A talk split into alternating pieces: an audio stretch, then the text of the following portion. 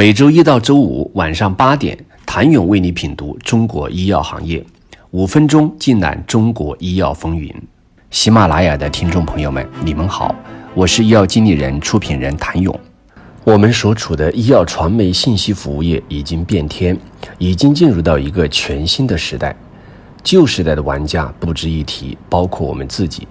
我们所服务的医药产业同样在变天，有了三个鲜明的阵营划分：一个是专注于创新药研发生产的企业；第二个是融仿制药、OTC、保健食品一体化的大健康企业；第三个是以互联网思维整合产业资源的企业。第一类全球规律已经揭示，众跨国药企巨头剥离非创新业务，专注于创新。第二类无法在创新药做到独家的药企，必然走向多元化健康产品才能够生存。第三类，我们已经看到了如下一些苗头：有的企业想以互联网思维切入产业金融服务平台，想利用企业的实业背景，以产业链金融、供应链金融的模式开发产品；有的企业想进行垂直电商平台服务。理由是互联网时代没有制造商、分销商、零售商，制造即零售。有的企业依靠互联网加，把基层医生组织起来，打造一个针对基层医生和患者的互联网平台。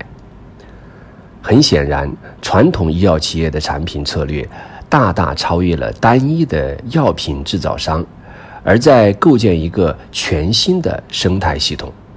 企业经营最珍贵的是有限的时间。医药产业第三阵营的这批医药企业显然不愿意浪费时间去重复过去自己的发展模式，或者业内其他优秀的模式。步入后尘，便意味着丧失掉企业家最宝贵的冒险和创新。问题的核心还在于，互联网医疗至今没有一个拿得出手的模式。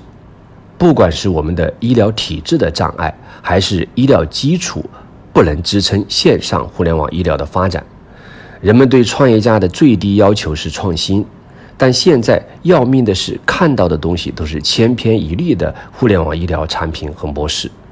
对投资界来说，在互联网医疗领域投资一段时间是没有互联网概念拿不到钱，后来一段时间是凡是有互联网概念的都不好拿钱。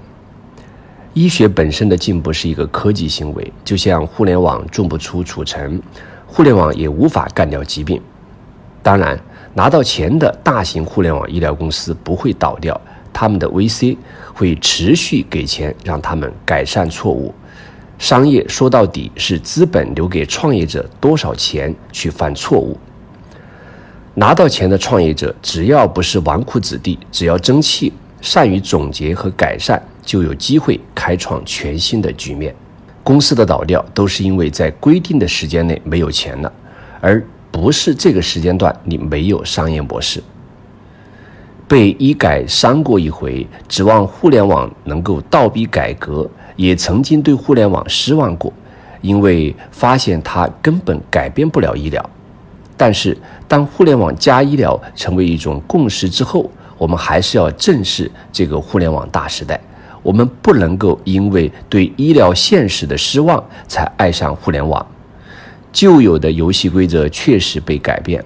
如果医疗是低频，那么健康呢？健康不仅仅是高频的问题，而是分分钟需要的问题。互联网医疗过去的学费应该不会白交。大停止一书中说，收入增长停滞，生活水平停滞，全球经济停滞。这一切源头并不是一场金融危机，而是一代人的偷懒与不思进取。它并不是资源耗尽，而是原生创新与应用创新之间无法连接。谢谢您的收听。想了解更多最新鲜的行业资讯、市场动态、政策分析，请扫描二维码或添加医药经理人微信公众号“医药经理人”。医药行业的新闻与资源中心，我是谭勇，周一见。